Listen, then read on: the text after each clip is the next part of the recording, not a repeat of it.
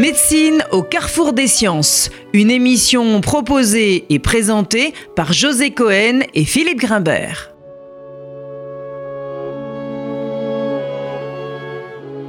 Bonjour à tous, bienvenue sur euh, RCJ. Alors, euh, une fois n'est pas coutume, je vous propose de débuter notre émission par une petite histoire.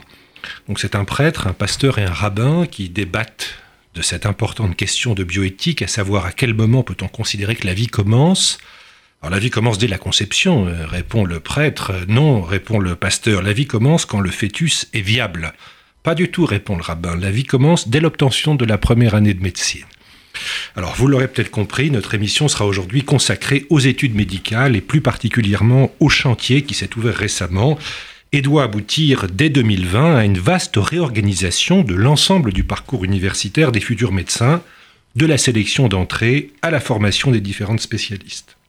Alors cette nouvelle réforme fait d'ailleurs suite à une celle entreprise dès 2010 sous l'impulsion de Valérie Pécresse, alors ministre de l'Enseignement supérieur, qui souhaitait mettre fin à ce qu'on appelle le gâchis humain que représentait l'échec de plus de 80% des étudiants en première année de médecine, en regroupant lors de la première année d'études les filières médecine, pharmacie, sage-femme, dentaire et kiné, et d'intégrer les études médicales dans un cursus universitaire de type licence, master doctorat, permettant ainsi aux étudiants de capitaliser des crédits universitaires. Alors cette nouvelle réforme, euh, vous nous direz si nous l'avons bien comprise aujourd'hui, semble avoir au moins deux objectifs, diversifier le profil des futurs médecins et améliorer la répartition des médecins sur notre territoire. Pour en parler, nous avons donc le plaisir de recevoir aujourd'hui le professeur Philippe Ruzinewski, qui a longtemps occupé la direction du pôle digestif des hôpitaux universitaires Paris-Nord-Val-de-Seine de l'assistance publique hôpitaux de Paris, et qui est aujourd'hui le doyen de la faculté de médecine Paris Diderot, donc ex-Paris 7, qui a également bien sûr participé au groupe de travail chargé de réfléchir et de définir les contours de cette réforme. Philippe Ruzineski, bonjour. Merci d'avoir répondu à notre invitation.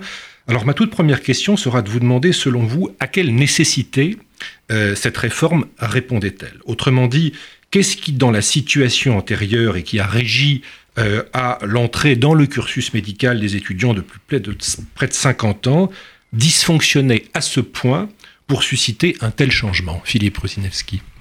Bonjour et merci pour cette invitation. Je pense que plusieurs éléments justifient cette, cette réforme, mais je pense qu'on peut dire que le premier d'entre eux est très sûrement euh, le sentiment que nous ont fait passer nos étudiants, qu'il était temps de simplifier les choses et surtout d'arrêter de les soumettre à un régime qui, par certains côtés, est quand même très très difficile à supporter.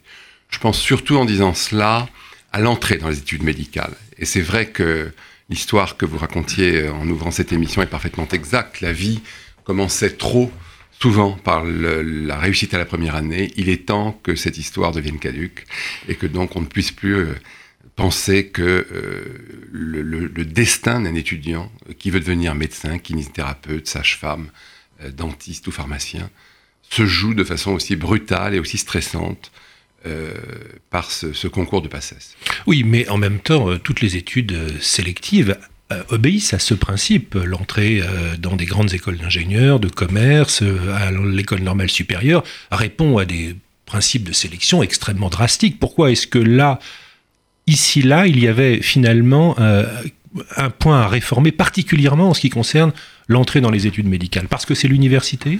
Alors, d'une part, parce que c'est l'université, oui, et que on n'entre pas à l'université dans les mêmes conditions que dans les grandes écoles. Hein. L'accès à l'université est libre, tout le monde peut s'y présenter. Cette année, euh, Parcoursup, par exemple, va nous euh, proposer environ 15 000 étudiants pour Paris Diderot qui vont venir candidater chez nous. Donc, vous voyez qu'il y a un afflux massif des, des, jeunes vers des professions qui restent très attractives, même si on peut en discuter. Et puis, euh, il n'y a pas que cet aspect, je dirais, quantitatif, il y a aussi un aspect qualitatif qui est très important. C'est que cette réforme, elle répond aussi à un autre objectif qui est de diversifier, vous l'avez dit, je crois, les profils des jeunes qui nous sont confiés. Euh, nous n'avons pas besoin que de forts en physique ou en biologie, nous avons besoin de gens qui connaissent la physique et la biologie, mais aussi qui sont capables d'entrer en relation avec le sujet malade, euh, qui sont capables d'empathie, qui sont capables d'écoute, bref, de manifester des qualités que l'ancien système était assez peu capable, et même pas du tout capable, euh, d'examiner. Alors venons-en peut-être un petit peu au, cœur de cette réforme. Est-ce que vous pourriez nous expliquer, au moins pour la première année, euh, comment ça fonctionnait jusqu'aujourd'hui pour nos auditeurs qui ne seraient pas familiers de ce type de concours et qu'est-ce qui va changer à partir de 2020 Alors, je ne vais pas pouvoir tout vous expliquer car tout n'est pas encore arrêté au moment où nous parlons. Et c'est vrai qu'on a pris un peu de retard. Le gouvernement a beaucoup, beaucoup de sujets en ce moment, comme vous le savez. Et donc, nous attendons un certain nombre de décrets et d'arrêtés qui doivent être publiés. Ce qui se passait jusque-là était assez simple. On avait, à la fin de la première année commune aux études de santé, donc qui réunit quatre filières, médecine, odontologie, pharmacie et maïotique, c'est-à-dire les études de sage-femme, plus, sans être tout à fait dans, la passesse, les études de masso-kinésithérapie. On avait un concours euh, auquel tous les étudiants se présentaient, exprimaient des vœux euh, sur une ou plusieurs de ces quatre filières et choisissaient, en fonction de leur rang de classement, celle qui leur convenait le mieux, euh, ce qui d'ailleurs pouvait poser des problèmes pour certaines filières peut-être moins demandées et dans laquelle les étudiants se dirigeaient parce qu'ils n'avaient pas la filière de, leur choix préférentiel. C'était un peu un choix par défaut. Donc euh, ça, c'est le système actuel qui aboutit à un taux de réussite, toutes filières confondues, et je dirais par assimilation à ce, aux filières voisines comme euh, massokinésithérapie et puis pédicurie, podologie, enfin différentes choses, on aboutissait à un petit quart d'étudiants reçus. Euh, le redoublement était possible, ce qui faisait que, compte tenu du fait que la majorité des étudiants n'étaient pas reçus, les promotions étaient constituées d'un très grand nombre d'étudiants redoublants. Et à cet égard, il faut dire que certaines universités, dont celle que je dirige, euh, proposaient, depuis cette année 2018-19, une alternative à ce système qui s'appelle Passes One, où le redoublement n'était plus possible directement, parce qu'on estimait que c'était un gâchis, et qu'on préférait proposer à ces étudiants une réorientation vers des licences qui leur permettait de revenir tenter leur seconde chance, car il y a toujours deux chances à l'université, et éventuellement donc de réussir euh, de cette manière. Je dirais aussi que ce système, et c'est un peu une transition vers la réforme actuelle, euh, comportait un autre volet qu'on appelle Alter Passes, qui permettait à des étudiants, certes assez peu nombreux parce que je pense que le système était encore assez peu connu, de venir vers les études de médecine en seconde année, alors même qu'ils ne s'étaient pas présentés à la Passes. Ils étaient allés directement vers des licences à l'université et que, grâce à ces licences dont on leur demandait de les avoir réussies de façon assez brillante, hein, dans, le premier quart des reçus de leur licence, ils pouvaient, après un certain nombre de, contrôles et un entretien oral, venir vers les études de santé. Alors, quelle, était la formation de ces, licences? De, quelle origine? Et puis, à, quel niveau des études médicales est-ce que ça leur permettait alors, ces licences, elles étaient extrêmement variées, extrêmement variées. Bien sûr, on pense tout de suite à des licences qui vont plus vers les domaines euh, scientifiques, hein, vers la biologie, la physique, euh, les mathématiques, la chimie. Mais en fait, nous avions souhaité, à Diderot, élargir beaucoup euh, le panorama de ces licences possibles. sciences humaines, psychologie, voire, même, voire même plus loin encore, à condition bien sûr mmh. de valider des modules complémentaires dans les matières qu'on n'avait pas euh, eu l'occasion d'apprendre, par exemple la biologie ou, les sciences physiques et biophysiques, euh, en complément de sa licence. Alors on, va revenir sur, sur ce point de la formation euh, complémentaire, mais ce que vous nous expliquez là, c'est que ce que vous avez mis en place à Diderot, va être incorporé dans la nouvelle, euh, dans la réforme des études médicales? Alors, je euh, je dirais pas incorporé, mais enfin, euh, il y a là quand même une, une inspiration assez nette de la réforme des études médicales. Donc les étudiants pourront rentrer soit par la filière principale des études médicales, ou soit par ce que vous appelez l'alter PACES, je ne sais pas si ça gardera ce même nom. non, il n'y aura plus de PACES, donc plus l'alter D'accord, donc par une formation euh, alternative viendront d'autres euh, champs de, connaissances, si je puis dire. Alors justement, évidemment, on voit bien tout l'intérêt d'agrandir l'éventail des sensibilités des cultures euh, pour accéder aux études médicales, mais il y a aussi une nécessité, comme vous l'avez d'ailleurs, comme vous avez d'ailleurs commencé à l'exprimer, il y a une nécessité d'un socle de connaissances indispensable aux études médicales. Donc, qu'est-ce qui va être organisé pour, par exemple, qu'un étudiant qui a une licence d'économie, qui est arrivé premier euh, de sa licence, puisse venir suivre des études en deuxième année? En deuxième année. Eh bien, euh, c'est ce qu'on appellera des mineurs santé, c'est-à-dire des euh, programmes permettant aux étudiants, soit en présentiel, soit en distanciel. Dans l'expérimentation que nous menons, c'est en distanciel. Les étudiants ont des cours en ligne et valident leurs cours en ligne. Donc des, programmes qui permettront aux étudiants, grâce à ces mineurs santé, de valider un certain nombre de connaissances dans les matières qui nous paraissent importantes pour devenir un futur médecin, dentiste, pharmacien, sage-femme, euh, de façon donc à, accumuler ces connaissances-là. Donc vous, il y a un programme qui est établi, ces connaissances sont, sont définies Alors, dans notre expérimentation, mmh. parfaitement définie, mmh. et dans les, la future mineure santé, les universités s'organiseront pour organiser donc ces, ces, ces, ces enseignements complémentaires. Alors, si je comprends bien, donc on peut rentrer par la voie principale, on peut rentrer en deuxième année, ce sera possible? Oui, tout à fait. Après une deuxième année de licence, une troisième année de licence, d'une filière scientifique ou d'une filière mhm. euh, plus éloignée, si je puis mhm. dire. Et est-ce que on va pas, parce que quand même une des raisons euh, de cette réforme des études médicales, c'est le stress et la pression euh, terrible qui est imposée aux étudiants. Est-ce que finalement, au lieu d'imposer un stress et une pression sur un an, on va pas la mettre sur trois ans? Alors, je ne le pense pas. Euh, bien sûr, il y aura toujours une pression. Ça, je crois qu'on ne peut pas contester que pour accéder à des études difficiles et qui resteront sélectives, il y a une forme de pression. Mais ça, je crois que voilà, quand on, on veut accéder à des études difficiles, il y a une forme de pression.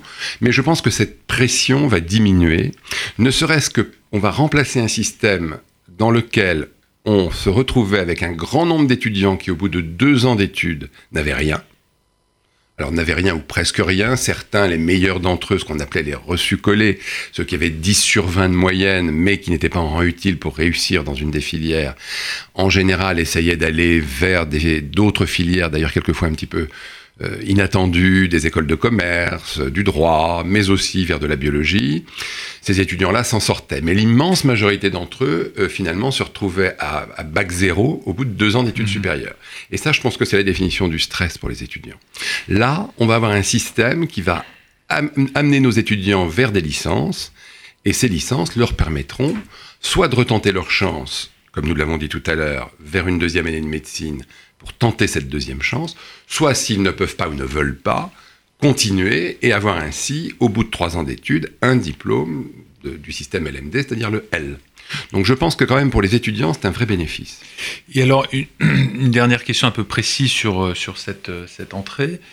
Euh, donc il y a des prérequis qui, dont vous nous dites qu'ils ont été définis. Il va y avoir des postes de créer pour des enseignants qui doivent préparer ces cours, pour parce que, par exemple, si on pense à la biologie cellulaire, euh, on, peut définir des prérequis, mais ensuite il faut adapter cet enseignement aux étudiants qui proviennent de, la filière économie ou... Euh, ça, reste, euh, ça reste un sujet que nous avons en discussion avec le ministère. ce sont des besoins pédagogiques qui sont importants, surtout dans des universités qui n'auraient pas de premier cycle santé car on ne s'interdit évidemment absolument pas d'aller vers des universités qui, n'ayant pas, il y en a beaucoup en Ile-de-France par exemple, hein, il y en a plusieurs, qui n'ont pas de premier cycle santé, mais qui prépareront leurs étudiants, alors avec l'aide d'enseignants euh, ayant un premier cycle santé, dans cette mineure santé, qui prépareront leurs étudiants à, des études de santé futures. Donc tout ça va nécessiter des moyens. Alors on voit bien qu'un certain nombre de choses peuvent se dématérialiser, mais pas tout. Et les discussions que nous avons avec nos collègues des disciplines biologiques euh, et biomédicales en général euh, sont extrêmement, de ce point de vue-là, euh, compliquées parce qu'ils ne peuvent pas assumer tous ces enseignements supplémentaires sans moyens supplémentaires. Alors on voit très bien l'investissement dont font preuve ces étudiants en médecine. Euh, parce que très souvent ils font une année de préparation, euh, euh, au moins l'été ils suivent des cours préparatoires pour être plus en position de réussir ce concours. D'après ce que vous nous, nous, expliquez là, est-ce qu'on n'est pas, est-ce qu'on va pas être confronté au risque de véritables stratégies pour accéder euh, aux études médicales qui euh, vont évaluer le pourcentage euh, de chances d'y accéder si on a fait une licence d'économie ou une licence de philo par rapport à si on prend la filière PACES Et en, d'autres termes, est-ce qu'on risque pas de contourner l'objectif initial qui est d'ouvrir l'éventail des formations initiales vers des études médicales qui, donc, qui seraient contournées par des stratégies très élaborées de recrutement?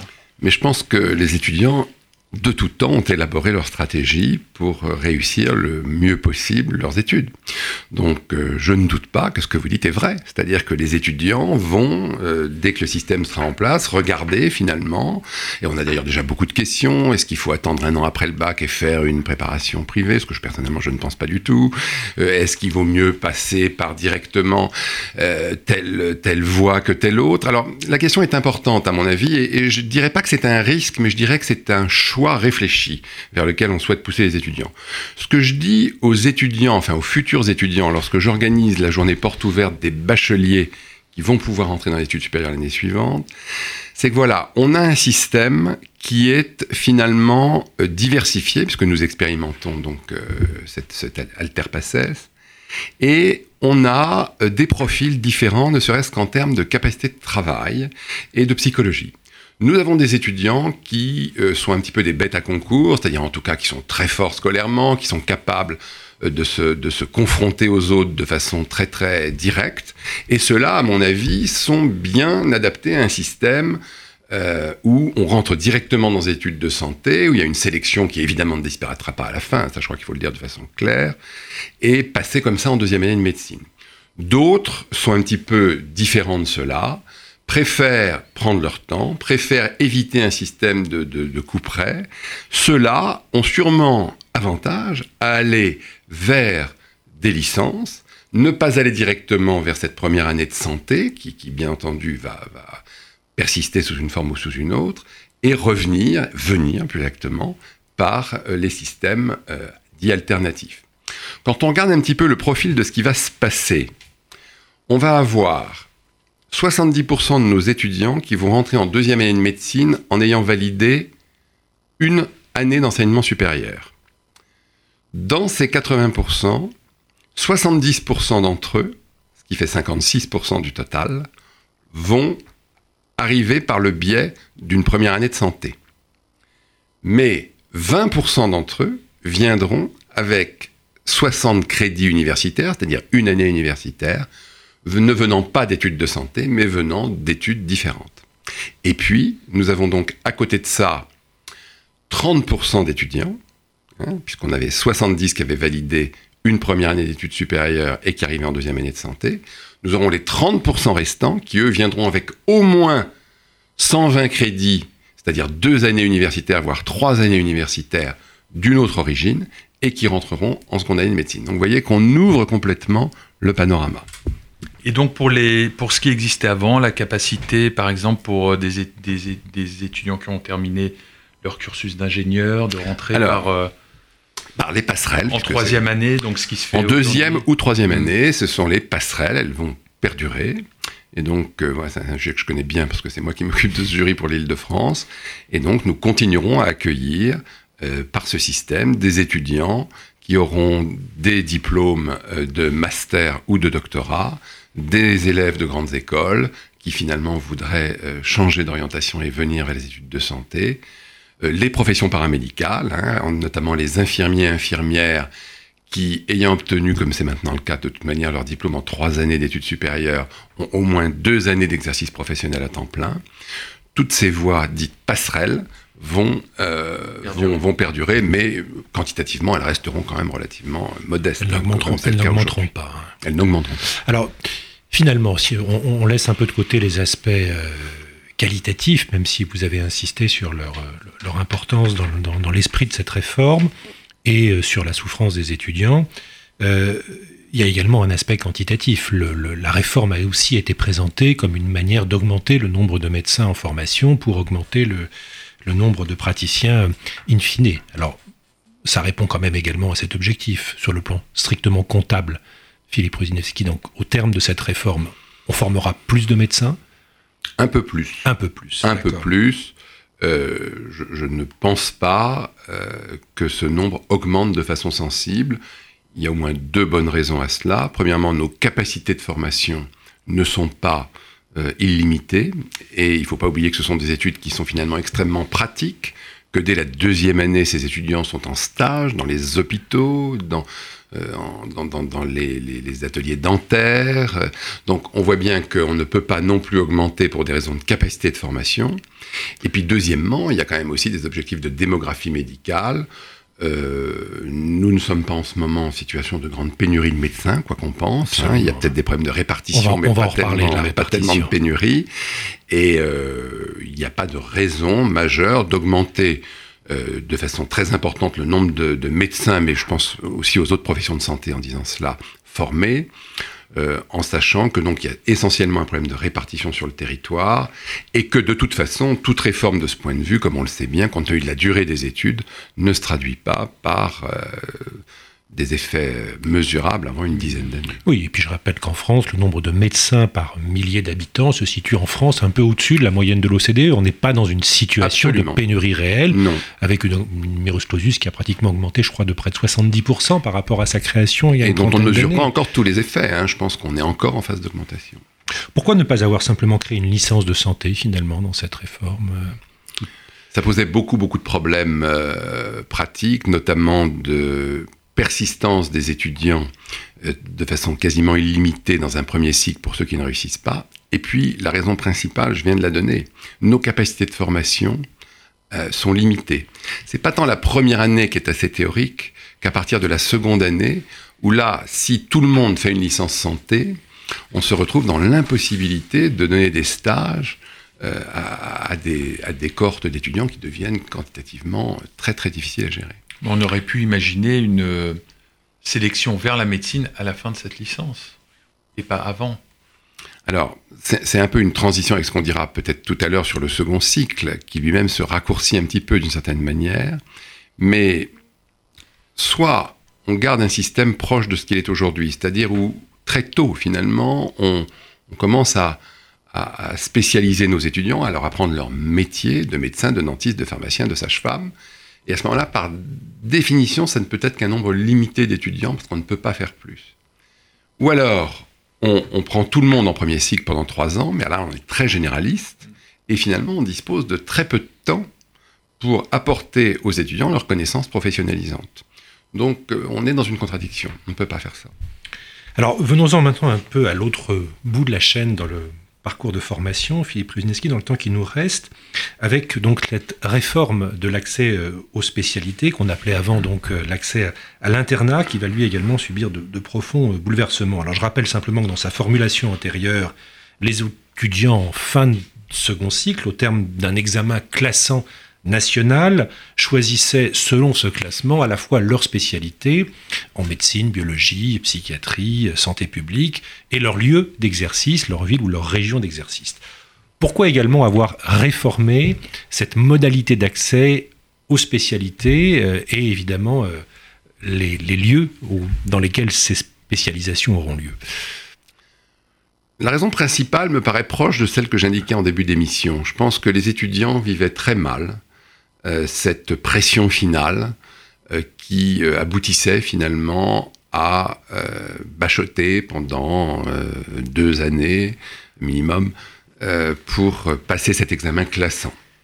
Alors, il y a aussi d'autres types de raisons. C'est qu'on se rendait compte que cet ECN, cet examen classant national, mais il aboutissait finalement à attribuer euh, aux étudiants euh, des métiers qui finalement pouvaient être assez éloignés de leurs souhaits et même de leurs capacités.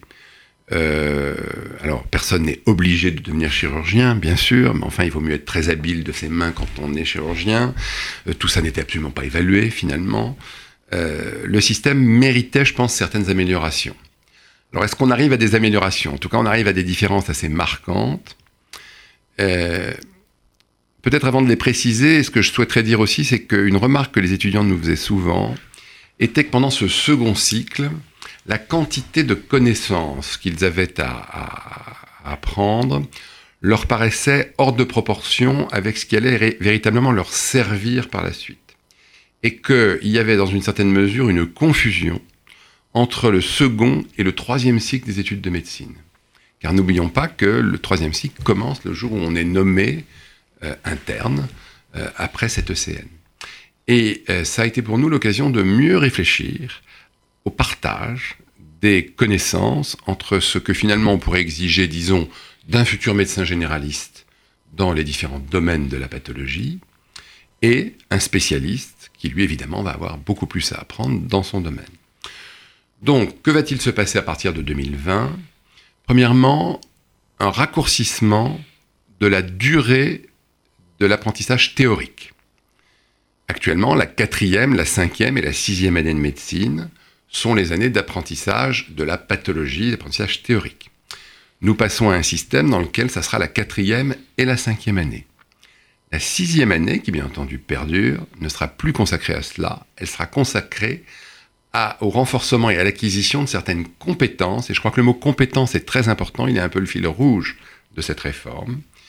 Compétences au travers des stages, ce qui fait que les étudiants seront en stage pendant toute la sixième année. Toute la journée? Ça n'est pas encore défini, non, je pense que la... la, Parce que je rappelle qu'avant, ils n'allaient en stage que le matin. le matin hein, Il pourra y avoir des formules de stage toute la journée, dans, certaines, dans certaines circonstances, ça sera possible. Euh, et donc, euh, ils renforceront finalement l'acquisition de leurs compétences pendant cette sixième année. L'examen classant national ne disparaît pas. Il est anticipé d'un an il se passera en fin de, cinquième année ou à la charnière entre la cinquième et la sixième année, ça n'est pas encore complètement décidé. La grosse différence, c'est que d'abord il changera un petit peu de modalité, mais surtout le socle de connaissances exigible d'un étudiant au moment de cet examen va être revu à la baisse. Il y a un énorme travail qui est en train de se terminer par tous les collèges des spécialités médicales pour définir trois niveaux de connaissances un niveau A qui serait les connaissances de base que tout étudiant doit connaître, un niveau B qui est déjà un niveau de connaissances plus élaboré et sur lesquels on ne peut interroger les étudiants que de manière, je dirais, plus marginale, et un niveau C qui alors là est du niveau du spécialiste et sur lequel on ne peut pas interroger un étudiant de second cycle. Donc on prépare un ECN anticipé d'un an, on prépare un examen de compétences où là, euh, les choses vont être très très nouvelles et un peu révolutionnaires puisque ce qui va se passer, c'est qu'on va euh, procéder par ce qu'on appelle des échos, des examens cliniques objectifs et structurés, qui sont un peu des, circonstances où l'étudiant est mis en situation simulée, et il passe comme ça devant toute une série d'enseignants, euh, devant lesquels euh, il doit justifier d'une compétence, savoir interroger un malade, savoir annoncer une mauvaise nouvelle, savoir examiner l'abdomen ou le cœur ou les poumons ou tout ce que vous voudrez, etc., etc. Donc on voit qu'il y a une partie connaissance, une partie compétence, et puis une troisième partie qu'on est en train de définir qui sera un genre de portfolio où le parcours personnel de l'étudiant sera pris en compte. D'accord. Alors, juste pour, conclure, parce qu'il nous reste euh, assez peu de temps, euh, l'un des problèmes majeurs, on le sait aujourd'hui en France, dans notre euh, système de formation de futurs praticiens, est la question de la répartition sur le territoire des, des différents spécialistes, avec, on le sait bien, l'existence de véritables déserts médicaux. vous nous avez préciser là, les nouvelles modalités de, formation de ces spécialistes, mais finalement, en quoi est-ce qu'elles vont mieux répondre à cette question-là de manière euh, spécifique C'est-à-dire, euh, finalement, comment fera-t-on pour euh, essayer de limiter l'importance de ces déserts médicaux Est-ce qu'il euh, faudra s'engager vers des mesures plus coercitives ou plus incitatives que celles qui existent aujourd'hui et telles qu'elles existent d'ailleurs dans d'autres pays où on se pose finalement euh, moins de questions? Et puis pour conclure également, vous nous direz un mot peut-être sur le fait que l'une des particularités en France, c'est ce clivage terrible qui existe entre les professions paramédicales et médicales. Et donc je sais que euh, vous travaillez, nous travaillons tous à la création de ces fameux corps intermédiaires d'infirmières de pratique avancée. Est-ce que peut-être d'ailleurs ces nouveaux métiers pourront euh, en partie répondre à ces besoins, peut-être davantage d'ailleurs que ces réformes du, second cycle? Alors, question très difficile, la répartition, les déserts médicaux. Je pense que les mots coercition, euh, obligation ne sont pas populaires, on l'a vu récemment. Bon, je crois que les, jeunes ne veulent pas qu'on les oblige à s'installer dans tel ou tel endroit. Euh, il me semble, et ça c'est un avis tout à fait personnel qui n'engage que moi, qu'après des études entièrement gratuites, c'est quand même bon de le rappeler, en France, les études de santé sont gratuites. Il y a des pays où les gens vendent tout ce qu'ils ont pour leurs enfants, pour leur permettre de faire des études de Tout santé. fait. En France, c'est gratuit. Qu'il y ait une notion de dette vis-à-vis du pays qui vous a permis cela me paraît pas absolument choquant, fût-ce pour une période transitoire, courte, pendant laquelle on rend un petit peu de ce qu'on a reçu. Comme à l'école normale supérieure. Voilà. finalement. Donc ça, moi, ça ne m'aurait pas choqué. Ça ne sera pas la solution qui sera retenue. La répartition des étudiants à l'issue du futur examen de fin de cycle n'est pas encore déterminée. Et donc, nous verrons. Je pense qu'elle sera régionalisée. Ça répondra peut-être partiellement au problème des déserts médicaux. Merci beaucoup Philippe Ruzineski. Euh, à la technique aujourd'hui, euh, Louise Denis. À la semaine prochaine. C'était Médecine au carrefour des sciences.